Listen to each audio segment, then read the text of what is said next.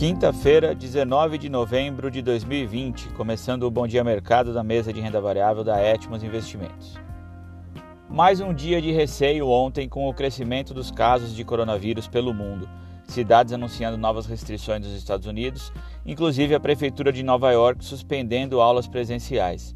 Nem mesmo a notícia de conclusão dos testes pela Pfizer, com 95% de eficácia, foi suficiente para manter os índices no positivo.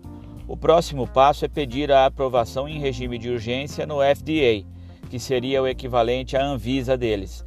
Mas por mais rápido que tudo isso possa acontecer, o impacto da segunda onda na economia será inevitável neste fim de ano.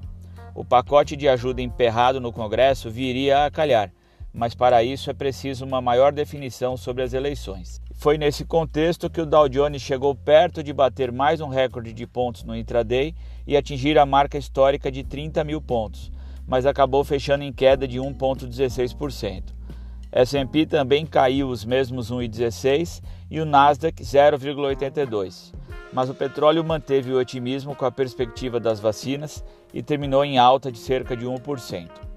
No Brasil, onde a pandemia também dá sinais de retomada em diversas capitais importantes, o humor piorou com o anúncio de fechamento de escolas em Nova York.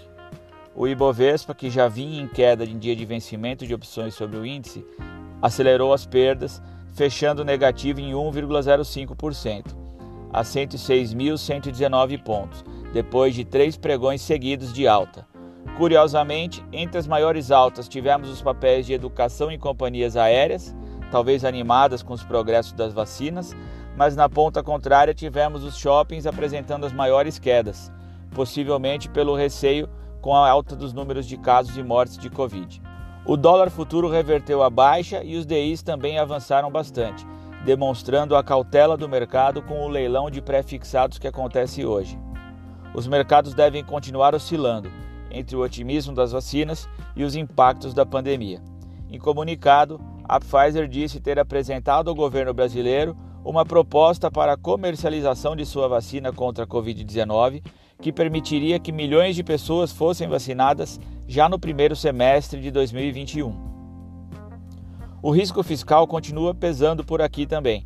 A agência de classificação de risco FIT manteve a perspectiva negativa para o rating brasileiro e citou o forte aumento da dívida pública, além das dificuldades políticas para aprovar as medidas de controle de gastos e reformas. O líder do governo na Câmara, Ricardo Barros, disse que o executivo precisa liberar recursos para parlamentares caso queira aumentar sua base de apoio no Congresso Nacional e, assim, aprovar projetos. Enquanto isso, o líder do governo no Senado, Fernando Bezerra, disse que as propostas de privatização ficarão para 2021, após a sucessão das presidências da Câmara e do Senado. Na agenda econômica doméstica, o destaque é o monitor do PIB da Fundação Getúlio Vargas e a sondagem industrial da Confederação Nacional da Indústria. Vale ficar de olho no leilão semanal do Tesouro, que deve mostrar um mercado de juros ainda pressionado.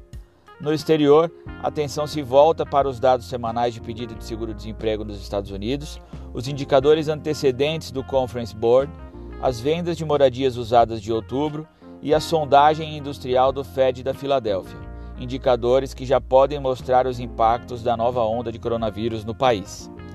Mercados na Ásia fecharam com sinais mistos e os futuros americanos indicam leve queda para a abertura.